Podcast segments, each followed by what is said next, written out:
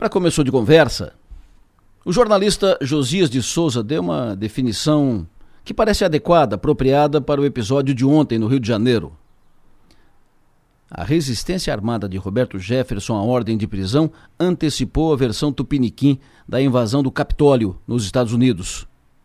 Escreveu Josias de Souza. Bom, mas o episódio de ontem, episódio lamentável, sobre todos os aspectos lamentável, isso é mais um desdobramento do ambiente disseminado e fomentado no país. Nada e ninguém a respeitar. Vai na marra ou na bala. É a cultura da violência e do desrespeito a tudo e a todos. Não pode ser assim. Não é da nossa natureza isso. Isso nunca acaba bem.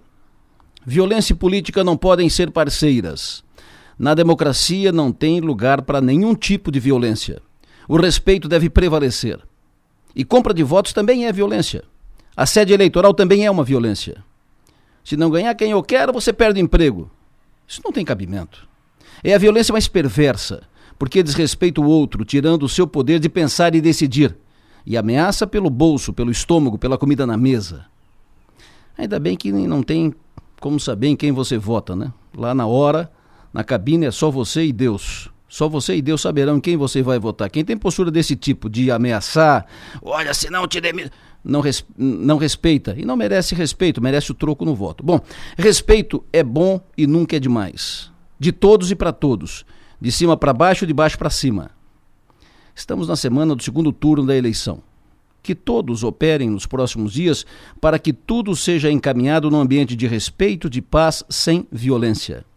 Que todos que se enquadrem na força, na força do bem, que todos que se definam como do bem, pela família, pelo bem de todos, que se manifestem e se movimentem para frear qualquer tipo de violência. Da eleição? Bom, da eleição que vença o que for mais competente na busca do voto, no convencimento das pessoas, e que o resultado seja respeitado e assimilado, e a democracia preservada, fortalecida. E bola para frente, porque no dia seguinte ninguém vai pagar os seus boletos. Pensem nisso e vamos em frente.